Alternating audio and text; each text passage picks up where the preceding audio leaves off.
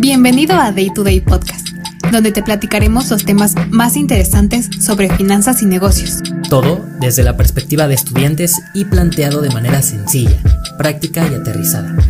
Yo soy Joanca Galicia. Y yo, Alejandro Rangel. Y juntos te estaremos acompañando en tu camino rumbo al crecimiento profesional.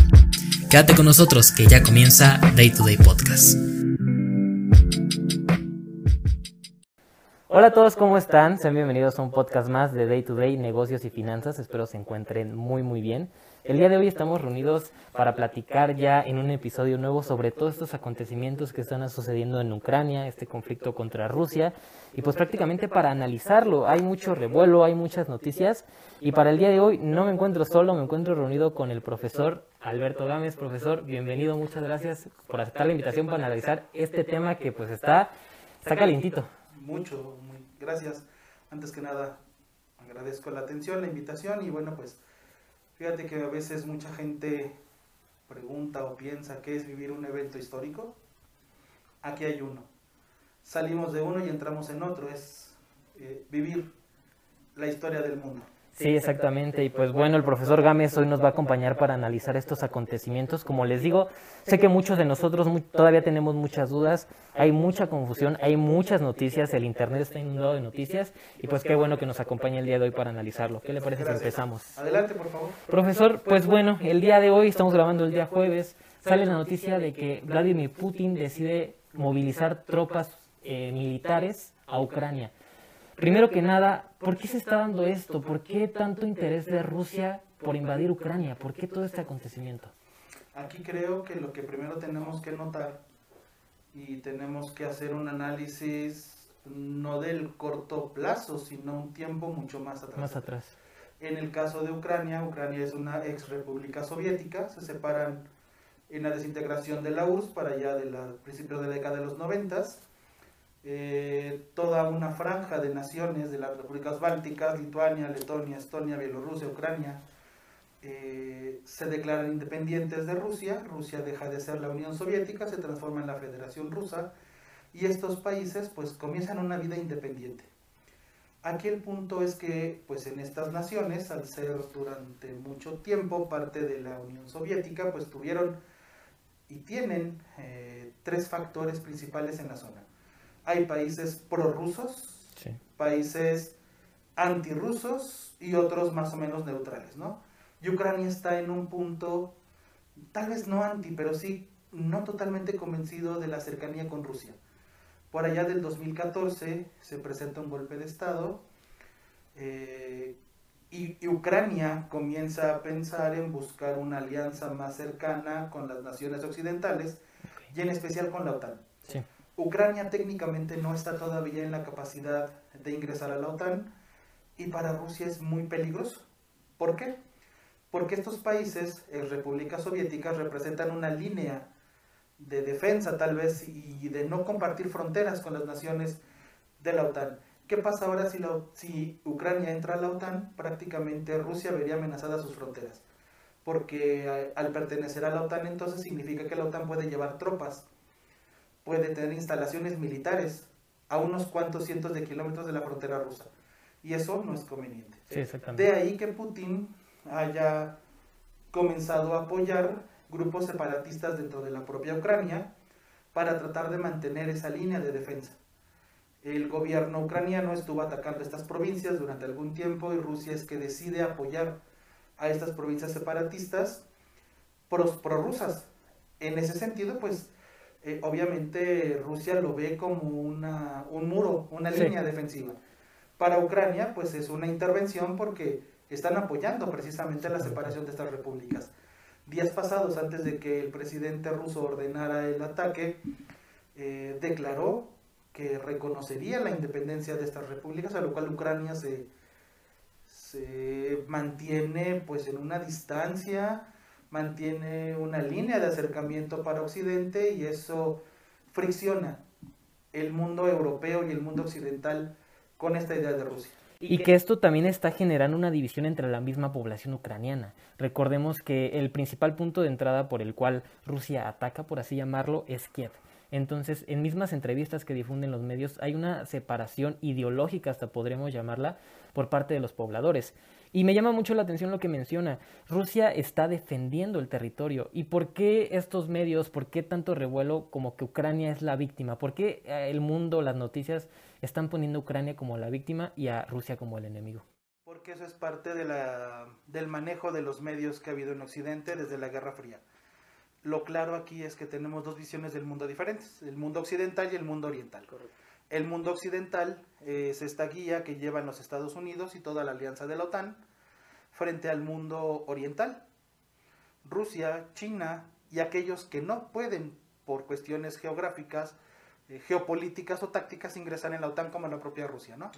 Aquí algo muy importante es que esta división del mundo es, es la que nos ha hecho pensar en esa Rusia mala y en estos y en este occidente positivo, fuerte, bonito. Sí del primer mundo al que todos aspiramos, muy unido. Y obviamente en estos momentos, pues eh, si Ucrania eh, se mantiene en esta postura, Rusia obviamente va a tomar una posición que a ellos les beneficia. Y por lo tanto, Ucrania, al ser aliada de los enemigos rusos, se sigue la máxima, ¿no? El enemigo eh, de mi amigo, pues es mi enemigo. Sí, sí, sí, exactamente. Y, y, es a lo que caemos, ¿no? Hay una imagen que difunde la cuenta oficial de Ucrania en Twitter y me gustaría saber mucho su opinión. De hecho, lo vamos a mostrar ahorita en estos mismos instantes, se está mostrando. Es una imagen de Adolfo Hitler junto con Vladimir Putin, es una imagen animada. ¿Qué opina de esta imagen que difunde Ucrania? Es parte de la propaganda existente en este momento. También algo muy interesante que debemos de, de seguir es que ante la versión oficial de Occidente, eh, los Estados Unidos, la Gran Bretaña se vislumbran como los triunfadores en la Segunda Guerra Mundial. Cuando los hechos concretos, los hechos históricos marcan que quien vence a los nazis en la zona oriental es eh, Rusia. Rusia al vencer a los nazis pues tiene el control de toda esta zona. Porque el paralelismo precisamente pues es una cuestión de simbolismos. Porque en estos momentos el gobierno ucraniano tiene que buscar la manera de ganar la simpatía del mundo y en esos momentos pues la imagen clara de la maldad y del desastre es Hitler. Por ello va la parte de esa simbiosis o esa idea que está manejando esa relación. Sí, sí, sí. Y, y, como le digo, o sea, es algo impresionante porque de hecho lo platicábamos antes de iniciar el episodio. Así inició la Segunda Guerra Mundial, inicia con una invasión de Hitler a Polonia y ahora lo estamos viendo y se, se, circula mucho en las redes una posible tercera guerra mundial. ¿Cree posible una tercera guerra mundial? Debido a la situación actual y al sistema globalizador que tenemos en estos momentos, yo lo veo complicado. En la parte que comenta sobre que la Segunda Guerra Mundial inicia con la invasión de Polonia, bueno, hay que ver ahí dos situaciones diferentes. Alemania tenía un claro principio expansionista y consideraba Polonia como su espacio vital.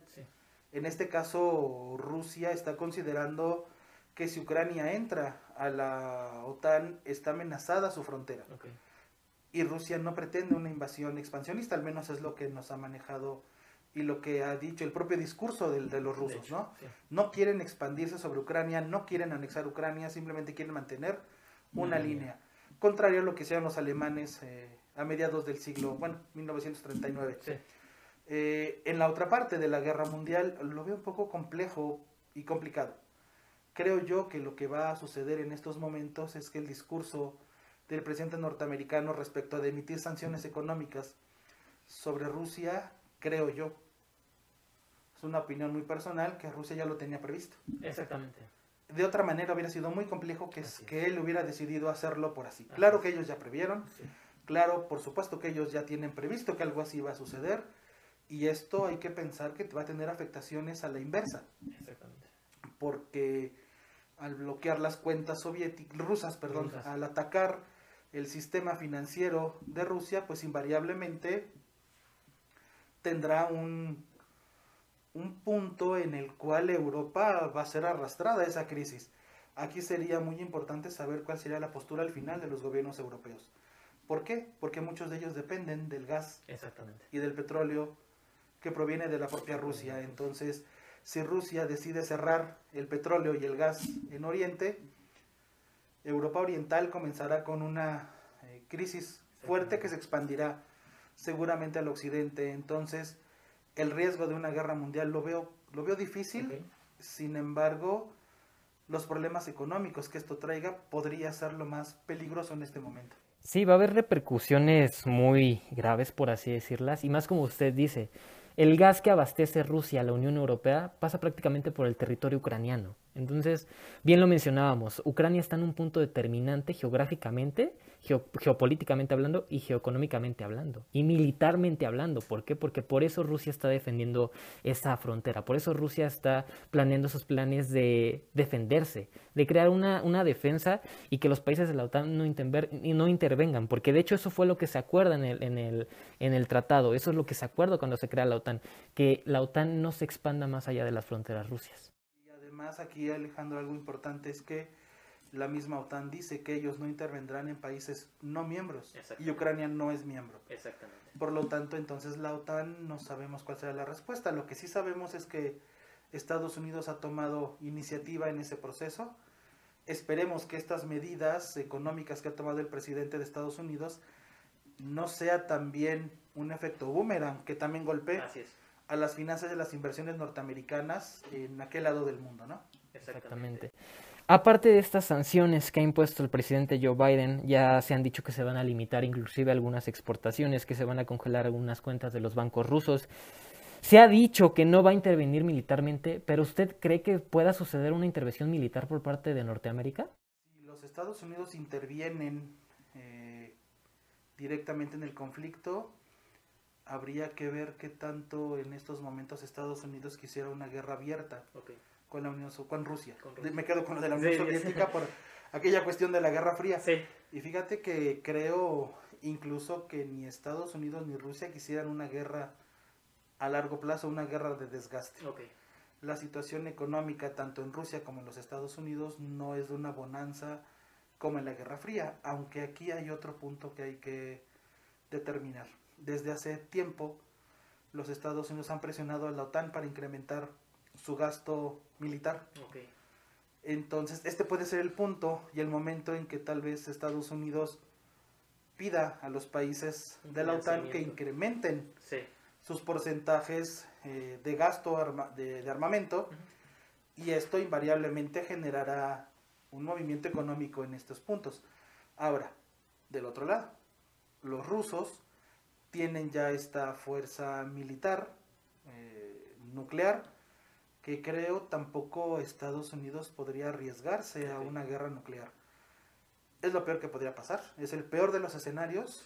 Eh, confiamos o confiemos en que no suceda y que esto termine con que Ucrania eh, libere las dos provincias prorrusas, que se declaren independientes y que marquen esa línea que Vladimir Putin prácticamente quiere como defensa de su propio territorio si Ucrania, al fin de cuentas, por cuestiones de presiones políticas o económicas, como lo acabamos de ver con el armamento, deciden que entre a la OTAN, entonces esto seguirá todavía por mucho tiempo.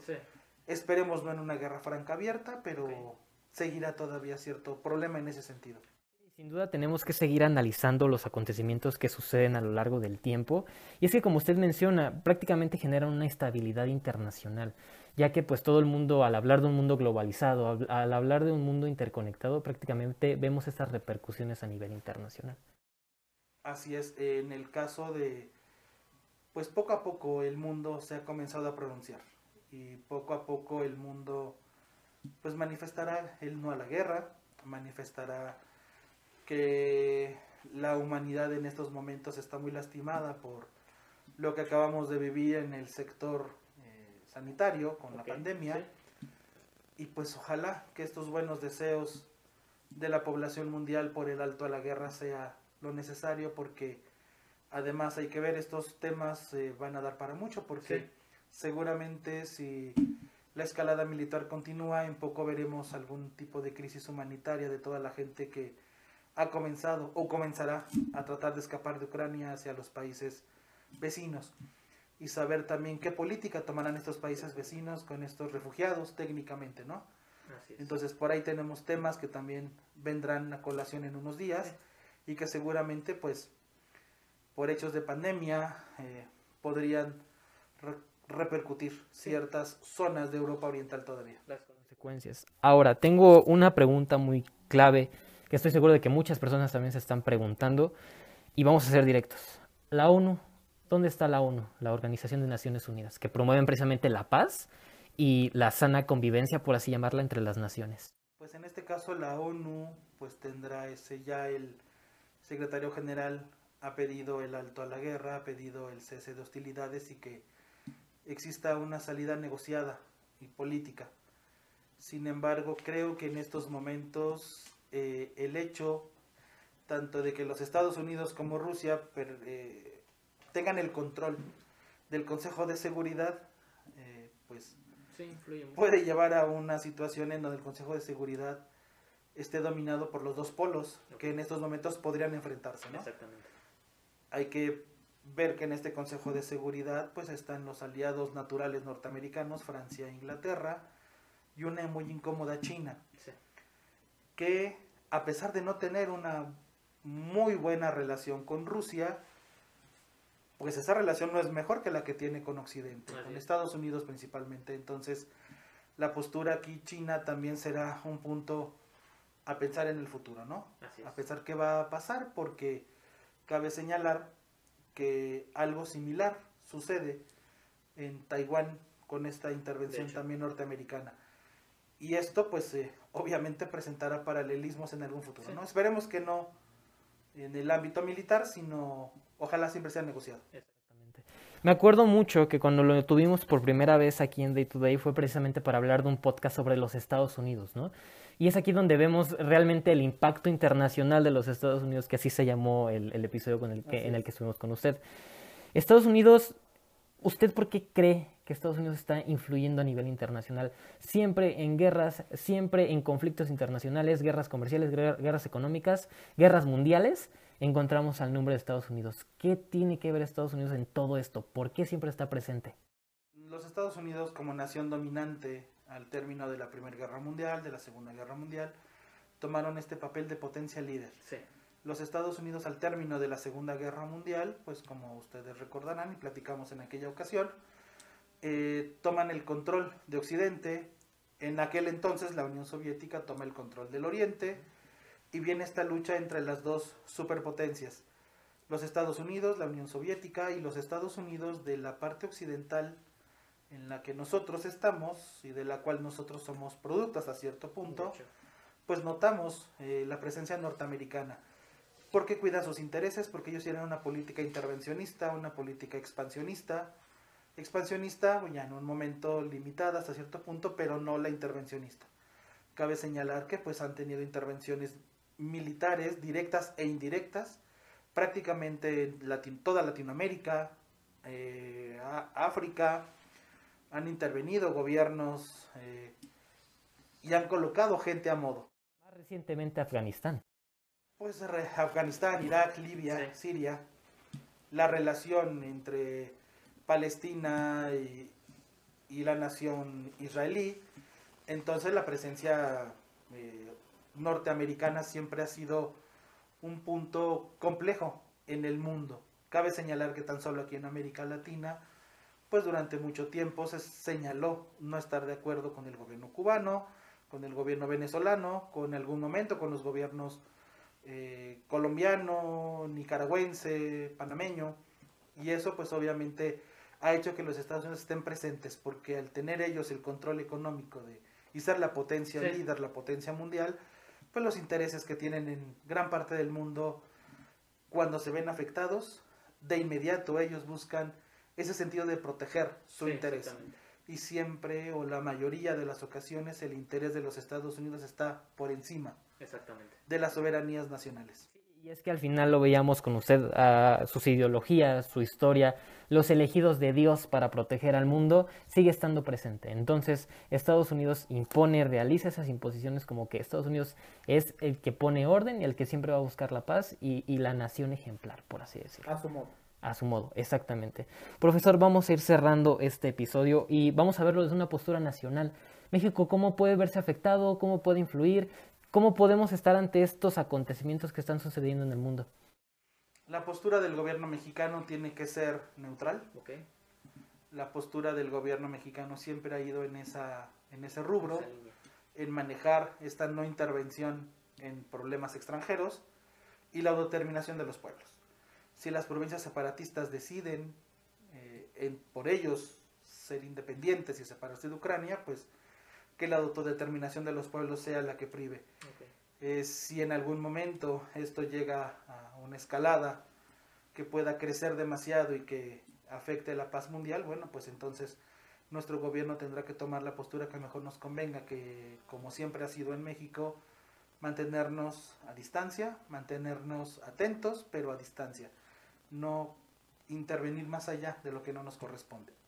Actualmente, pues con Rusia ha habido una relación eh, cercana, mm, amistosa. Cabe señalar que hace poco el secretario de Relaciones Exteriores, Marcelo Ebrard, estuvo con Vladimir Putin gestionando aquellas vacunas anti-COVID y entonces pues eso no significa, ¿verdad? Ni nos compromete a apoyar a Rusia. No significa que somos muy, amigos. Sí, no, no, no, pero la relación pues ha sido tranquila, cordial. Eh, los, con los Estados Unidos pues vino muy eh, bien, nada secas la llegada de Biden porque muchas de las políticas anti-mexicanas pues se detuvieron. Había, mucha tensión en el gobierno de Trump. Y él ha tratado de suavizar esa tensión, el presidente López Obrador ha, ha usado esa, esa parte tranquila del presidente Biden para llevar una relación cordial. Cordial con Estados Unidos, cordial con Rusia, hasta cierto punto pues es lo mejor que puede pasarnos como punto extra y hablando un poquito de Latinoamérica, Venezuela. Venezuela se pronunció la semana pasada como a favor de los acontecimientos que está llevando a cabo Rusia. ¿Cómo ve usted que el presidente salga a dar estas declaraciones cuando su país está en crisis? ¿Innecesarias? Totalmente. En este caso, el gobierno del presidente Maduro no creo que tenga posibilidades injerencistas más allá de simplemente mención, pero creo que aquí lo que, gan, lo que le ganó fue la, la pasión, el, el coraje, el, el, sentimiento anti-norteamericano, que realmente pues tampoco es sin menospreciar, claro, ¿no? Pero tampoco es que la opinión del presidente Maduro genere. Exactamente, genere tanto, tanto, tanto, tanto, sí, tanto crecimiento, tanta expectativa. Y es lo que mencionábamos, ¿no? O sea, eh, es algo innecesario, como se lo mencioné en un inicio, es algo que pues, prácticamente no, pues, no tenía por qué haberse mencionado, pero que pues también pasa muy, muy banal, por así mencionarlo. Eh, profesor, vamos a cerrar este episodio. ¿Algo que nos quiera decir para terminar? ¿Alguna conclusión? Mantenernos al pendiente, estar atentos a, los, eh, a lo que circule, ser muy cuidadosos en lo que se lee, ser muy cuidadosos en saber discernir entre aquellos que opinan por opinar y aquellos que opinan con conocimiento de causa. Que eso nos ayuda mucho a que estos temas queden muy claros y queden pues muy entendibles, ¿no? Porque por ahí, bueno, en redes sociales hay mucho, todos contra Putin, viva Ucrania, sin conocer realmente qué es lo que sucede, ¿no? Sí, sí, sí, lastimosamente, como usted bien menciona, existe mucha desinformación. Existe inclusive muchas divisiones en redes sociales que hasta las mismas personas que comentan, en, ahora sí que comentan en los comentarios, están peleando. y pues prácticamente esto eh, lo platicábamos hace rato, quizá todos tienen puntos este, justificados, puntos no justificados, pero al final siempre las ideas van a estar separadas y siempre son bienvenidas, ¿no? Siempre son bienvenidas a escuchar otros puntos de vista, escuchar otras opiniones, porque al final eso nos permite crear un criterio propio y de verdad espero que todos los que nos estén escuchando pues se lleven un criterio eh, a raíz de esta, de esta plática, que se lleven un criterio a raíz de lo que platicamos el día de hoy con el profesor Gámez. Fue un podcast que se decidió hoy en la mañana precisamente por todo lo que está sucediendo. Y pues nada, profesor, agradecerle mucho su apoyo, su ayuda en este canal y pues esperamos que las personas que lo escuchen, que lo vean en cualquier plataforma, pues les quede un poquito más claro. Si tienen alguna duda, pues nos pueden mandar un mensaje y con gusto los vamos a responder. Profesor, muchísimas gracias. Le agradezco mucho por haber estado en este episodio de, Day to Day, un, un episodio especial. Estamos grabando desde la Universidad San Carlos. Y pues nada, profesor, muchas gracias. Esperamos tenerlo muy pronto. Claro, un gusto. Perfecto. Hasta luego.